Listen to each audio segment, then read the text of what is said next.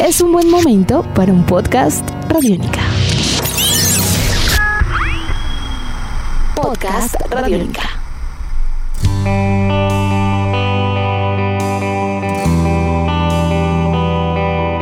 Bienvenidos al podcast de Chévere Pensar en Voz Alta. Yo soy Aleja Beltrán y con la producción de Jairo Rocha, Jane Ochoa, Carol Ramírez desde Pasto, Adriana Díaz en Barranquilla, Esteban Zapata desde Cali y Mariana Vélez en Medellín, les damos la bienvenida a un nuevo episodio. Desde 2010, cada 30 de agosto conmemoramos el Día Mundial de las Víctimas de Desapariciones Forzadas, una fecha proclamada por la Asamblea General de las Naciones Unidas por su preocupación frente a esta estrategia para infundir terror en los ciudadanos. Colombia es uno de los 10 países con mayores casos de desaparición forzada, de acuerdo a un informe entregado por la ONU. En 2016, el Centro Nacional de Memoria Histórica realizó un informe en donde se conoció que son cerca de 82.998 víctimas y que los años más críticos se dieron durante 1996 y 2005, en donde cada dos horas una persona era dada por desaparecida a causa del conflicto armado. De 1.122 municipios, solamente de 66 no se tiene ningún registro de este tipo de casos. Mejor dicho, menos del 5% del territorio nacional no ha reportado casos de desaparición, según el Comité de Solidaridad con los Presos Políticos. Si bien la desaparición forzada de personas es prohibida por el artículo 12 de la Constitución Política de Colombia y es un delito penal prohibido por la Ley 589 de 2000, esta práctica sigue vigente en el país y continúa marcando la historia de muchas familias. Buenaventura, 8 de junio del 2008. Donde mi esposo desapareció, se fue a una faena de pesca mar abierto en una lancha viento y marea, donde quedó a regresar a su casa con su producción y nunca regresó. Esperamos el día que él quedó a llegar, esperamos al otro día, nada y ya nos fuimos preocupando, nos angustiamos. Socorro, nombre que cambiamos por temas de confidencialidad, representa la historia de una de las más de 9.566 personas dadas por desaparecidas en el Valle del Cauca, según la página de consultas públicas de desaparecidos y cadáveres. Pasto, 24 de abril de 1997. Antes de perderse mi hijo, vivíamos los cinco, pues, ¿no? Mi hija, mis dos hijos, mi esposo y mi persona. Éramos felices. Como cerca para desaparecerse mi hijo, me dijo, madre, ¿qué quiere que le den el Día de la Madre? No, mi hijo, yo no quiero nada. Solamente que sea así como es, cariñoso, amoroso, bueno y que se porte bien como yo les he dicho, mi hijo. El que no vino una noche, yo me desesperé, dije qué le pasaría. Y mi otro hijo lo andaba buscando, como decir, de un amigo. Me decía, no mamá, que de pronto él se tomó unas cervecitas y se quedó donde un amigo para que no lo vea usted porque lo puede regañar. Pero era mintiéndome porque no lo encontraba el hermano. Y cuando ya no llegó ese día y ya no llegó. Y yo decía, Dios mío, ¿qué será? ¿Por qué no llega? Entonces cuando ya llegó la noche y nada otra vez mi hijo. Gloria Chicanoy es la madre de Alexander Tobar, quien hace parte de las 5.533 víctimas de desaparición forzada reportadas en Nariño, según la Unidad para las Víctimas. Medellín, 15 de julio de 1985. Él salió hacia Bogotá para una reunión nacional que en ese momento se estaba planeando para iniciar el proceso de un nuevo, un nuevo espacio político que, que se tenía en claro porque ya había comenzado pues el trabajo que se iba a llamar Unión Patriótica. En ese momento no se tenía muy claro si se iba a definir como partido o no, porque estoy hablando de julio. Te decía que es una desaparición absoluta, ¿cierto? Porque no se conocen muchos detalles, o sea, se tiene como un momento en que él se despide, pero de ahí en adelante se pierde entre la noche y la niebla. Él iba con otro compañero, por eso nosotros creemos que a ellos se los llevan juntos y ellos nunca vuelven a aparecer, o sea, nunca se vuelven a tener noticias de ellos después. Marta Soto es hermana de Jorge Enrique Soto, desaparecido a sus 24 años. Él es uno de los más de 20.000 casos de desapariciones forzadas antes de la firma de los acuerdos de paz, Esto de acuerdo con la información de Movice Antioquia. Bogotá, 6 y 7 de noviembre de 1985. Nosotros, nosotros comenzamos la investigación desde las 11:45 cuando escuchamos por la radio que el M19 se tomaba el Palacio de Justicia. Entonces para nosotros fue muy duro porque de todas maneras sabíamos que Rosa trabajaba allá. Comenzamos a marcar al número que era del Palacio de Justicia nadie nos contestaba. Ya llegó la tarde y todo lo que se escuchaba era por las noticias. Entonces nosotros, yo fui ahí a la Plaza de Bolívar y todo estaba acordonado, no dejaban subir a nadie, a nadie. Eh, no dejaban, no daban razón de nadie. Los que sacaban para la casa el florero fue muy duro porque los detenían allá, los repartían y nunca dieron razón de las personas que tuvieron en la casa el florero. Inés Castiblanco es la hermana de Ana Rosa Castiblanco, desaparecida en la toma y retoma del Palacio de Justicia. Ana tenía 33 años y 8 meses de embarazo. Su historia no solo representa a los cientos de desaparecidos del Palacio de Justicia, sino a las 15.085 personas que han sido víctimas de desaparición forzada según el Registro Único de Víctimas en Bogotá.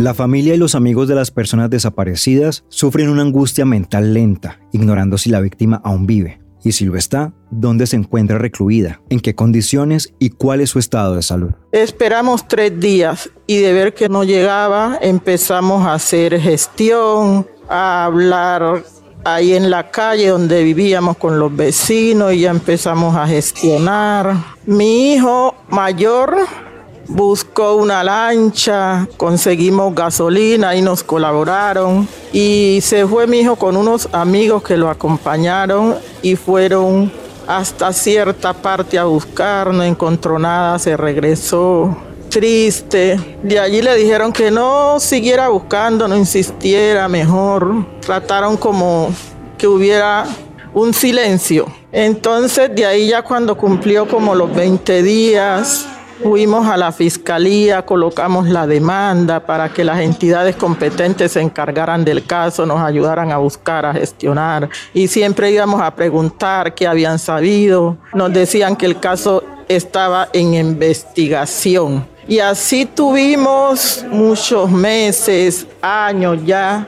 De allí me uní a la capilla de la memoria, llevamos fotos, íbamos a la iglesia a rezar y así tuvimos en ese proceso de búsqueda, he estado en muchas partes con mis compañeras, buscando en reuniones, capacitaciones y seguimos de pies en la lucha de búsqueda con las entidades competentes del MOVICE la unidad de búsqueda nos ha acompañado mucho, he estado mucho reunidos con ellos en Cali, también han venido aquí a Buenaventura, están muy involucrados en el caso de los cinco pescadores. Nos hemos reunido también, nos han acompañado los de la Cruz Roja Internacional, en Pasto, Gloria buscó por hospitales, fue hasta el ejército e incluso a la cárcel, pero no obtuvo respuestas. Yo me desesperé y me fui al CTI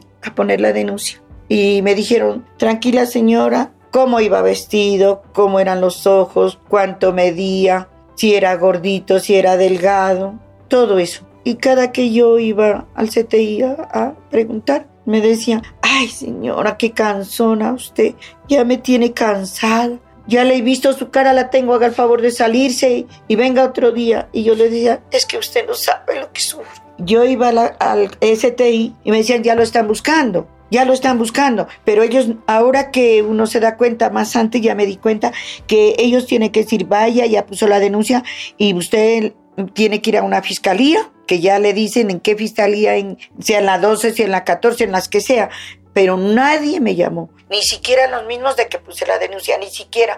Cuando fue pasando el tiempo, a los 10 meses, me llega una llamada por teléfono y yo iba a contestar y nada. Entonces yo lo desperté a mi esposo y le dije, mire, vaya a contestar al teléfono, que hay una llamada, de pronto sea mi hijo. Y entonces a lo que él fue a contestar, sí le hablaron. Entonces había sido mi hijo. Yo angustiada fui y le quité la bocina a mi esposo.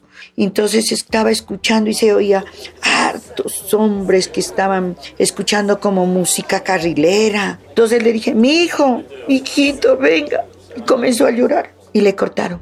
Entonces yo lo vi a mi esposo que hacía a los 10 meses. Entonces él no me quería decir qué era. Él nomás me dijo que le había dicho que me cuide y que no se preocupen, que él estaba bien.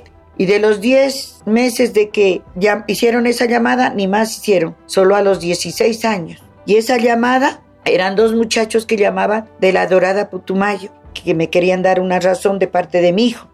Dígale que dice Alexander Tobar que a él lo ha secuestrado la guerrilla y que lo tienen en el Tigre y que él no pudo escaparse y nosotros sí.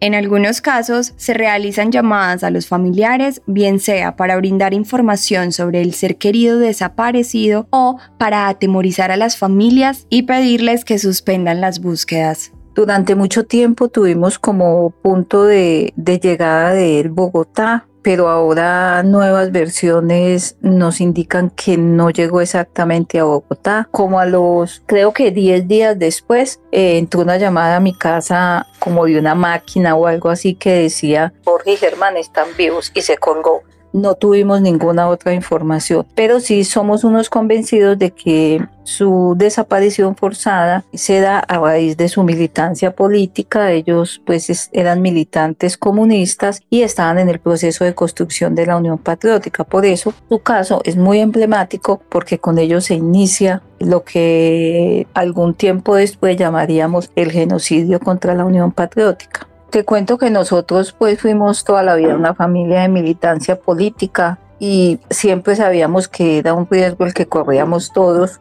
pero lo asumíamos como con mucha entereza, ¿cierto? De que, de que eso podía suceder. Pero psicológicamente creo que sí nos afectó, creo que algunos de la familia lo que hicieron fue como protegerse dentro de sí mismos, yo comienzo a ser parte del movimiento de derechos humanos. En esa época la palabra víctima no la conocíamos. Hicimos parte de esas primeras familias que salieron a, a, buscar a sus familiares. Nunca hemos cambiado de forma de pensar. Creo que para mis viejos pues era un poco más difícil, ¿no? Yo creo que ellos de cierta manera trataron de, de silenciar la ausencia como una forma de que no les hiciera tanto daño desafortunadamente ya no está, no está ninguno de los dos. Y pensar en eso también es triste.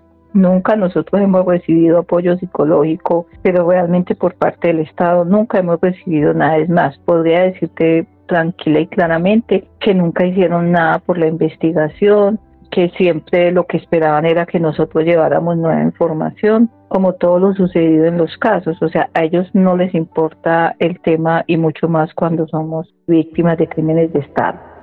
Como en los casos que ya se han escuchado en otras ciudades, los procesos de búsqueda iniciales los realiza la familia, y estos prácticamente se terminan convirtiendo en luchas personales para encontrar la verdad. Sin embargo, los procesos duran meses o años sin obtener una sola respuesta. Nosotros esa noche pues no podemos dormir, al día siguiente comenzamos la búsqueda, ya nos unimos con los familiares de los otros empleados de la cafetería, fuimos a medicina legal, vimos los cuerpos, eso quedaron calcinados que mejor dicho totalmente no era conocible nada. Ya nos presentan al doctor Eduardo Maña, era nuestro apoderado en ese tiempo, golpeábamos puertas en los batallones, nosotros golpeábamos en, los, en el Ministerio de Defensa, fue el último que en ese tiempo tiempo estaba Enrique Parejo, fue el único que nos abrió las puertas. Hablamos con Horacio Serpa también, que era procurador en ese tiempo. Eh, nosotros en la televisión, en la radio, eh, una cosa, otra. El caso del Palacio Justicia, al comienzo duró como dos años que sí ponían cuidado y nos atendían y todo, pero había muchas partes donde nos cerraban las puertas, no nos daban las investigaciones como era y viene cuando nos asesinan al doctor Eduardo Maña y duró un tiempo que eh, quedó trancado ahí hasta el 2000, cuando llaman de medicina legal, de fiscalía, a la casa de mi mamá en ese tiempo y contesta mi sobrino Raúl, el hijo de Ana Rosa Castiblanco, y me llama a mí y me dice, tía, me llamaron de fiscalía para decirme que me entregan los restos de mi mamá, pero que si no los recibimos nos los tiran a una fosa común. Nosotros que más nos tocó recibirlos, quiera o no quiera, y era la primera persona que encontraban en, en los 16 años de la toma del Palacio Justicia. Para los familiares, pues les dio una esperanza, pero sin una verdad. Nosotros como familia fue muy triste porque a los tres meses de la toma del Palacio Justicia, mi papá murió y se llevó su dolor de que no supo qué había pasado con su hija. Ellos vivían en Anolaima. Eh, para él fue muy duro y para nosotros también ha sido muy duro. Y cuando la Corte Interamericana nos en Brasil nos aceptó y es cuando dio la orden de que indemnizar y que la salud para la familia. Pero nunca se ha hecho eso de la salud. Y mi mamá también, mi mamá recibe los restos, pero sin una verdad y la unidad de búsqueda y Fiscalía Medicina Legal pues nos hacen una nueva entrega dignamente como nosotros queríamos, no en una caja cartón como nos los entregó el juzgado en el año 2000.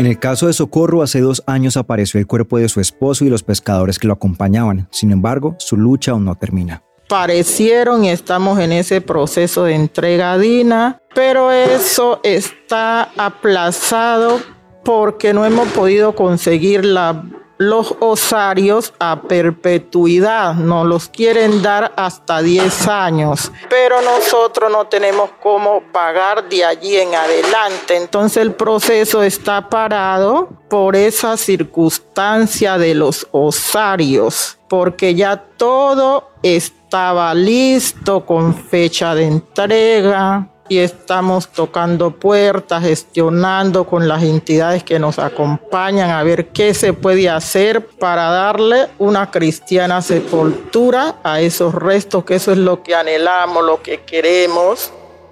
En el caso de Gloria, pasaron cerca de 20 años después de la desaparición de su hijo, cuando ella recibió una llamada de la fiscalía en la que le informaron que tenían unos restos que posiblemente eran de Alexander. Sin embargo, después de una prueba de ADN confirmaron que no eran de él. Además del dolor de esta noticia, se tuvo que enfrentar a un medio de comunicación local que publicó todo lo contrario a lo que en realidad ocurrió, afirmando que los restos eran de Alexander. Hoy su búsqueda continúa en compañía de las mujeres integrantes de la asociación Avides.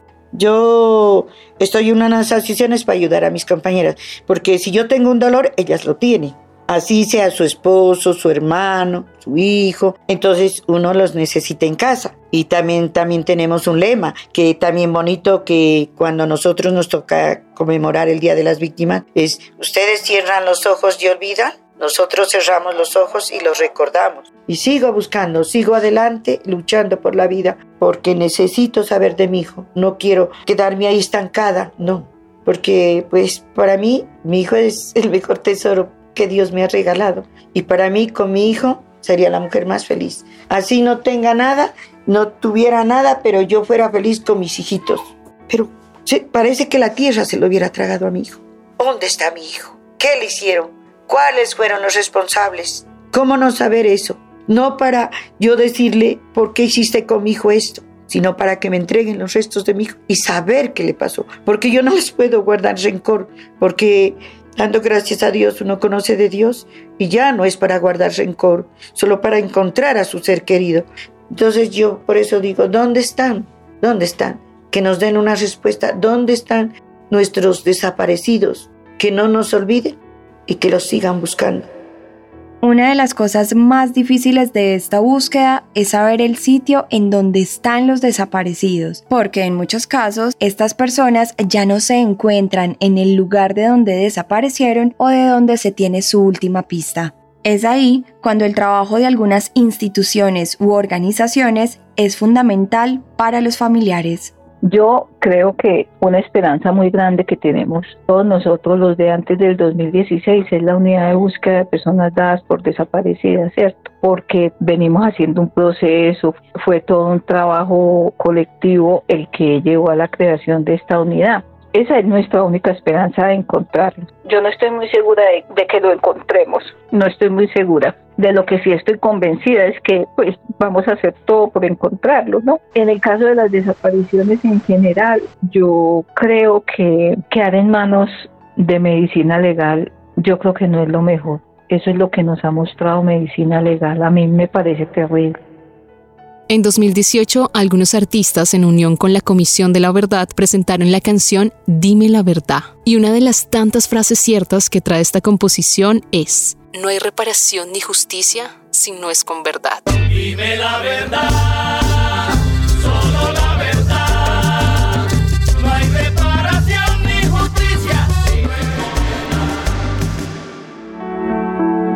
Pues para mí la reparación, pues en cuestión de dinero, pues nos repararon, pero en cuestión de que nos dijeran la verdad qué había pasado con, con los empleados de la cafetería y Palacio Justicia, no. Y para mí la reparación, pues no fue que fuera así, de que, por ejemplo, cuando Juan Manuel Santos pide perdón, Juan Manuel Santos no tenía por qué pedir perdón porque el que debería habernos pedido perdón era Belisario, pero Belisario se fue con todo guardado y él murió y nunca nos quiso atender ni nunca nos quiso decir qué había pasado dentro del palacio. Entonces, para mí la reparación, pues sí, de que hubieran encontrado unos de los restos de mi hermana, pero sin una verdad. Ahora la reparación para mí era que me fueran entregado a Rosa con su hijo o su hija, o que nos fueran dicho algo del hijo, pero no supuestamente que era calcinada, que había sido calcinada en el cuarto piso, como todos, todos supuestamente los que encontraron han sido calcinados en el cuarto piso. Entonces, para mí la reparación, pues sí, sí un poquito de descanso por saber de que esos son unos, dicen que son unos de los restos de ella. Y pues uno como no tiene plata, entonces, ¿qué podemos hacer? Recibirlos porque qué más.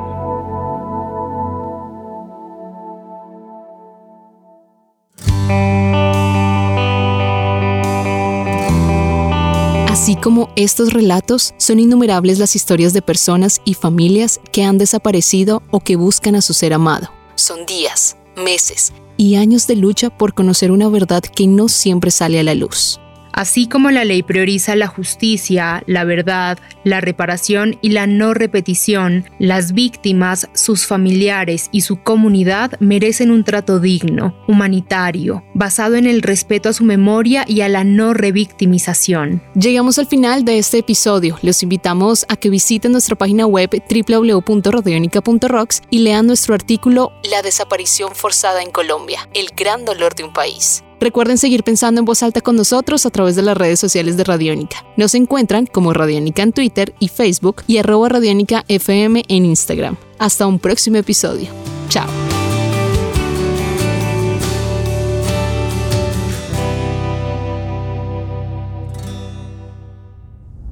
El encierro, la invisibilidad o los virus no solo son términos comunes en la nueva normalidad, los niños formulan nuevas teorías sobre su significado con grandes respuestas en pequeñas voces. Conócelos en Palabras de Mayores. Palabras de Mayores. Un podcast con Memorosco para escuchar al oído en www.rtbcplay.co o en tus agregadores de podcast favoritos.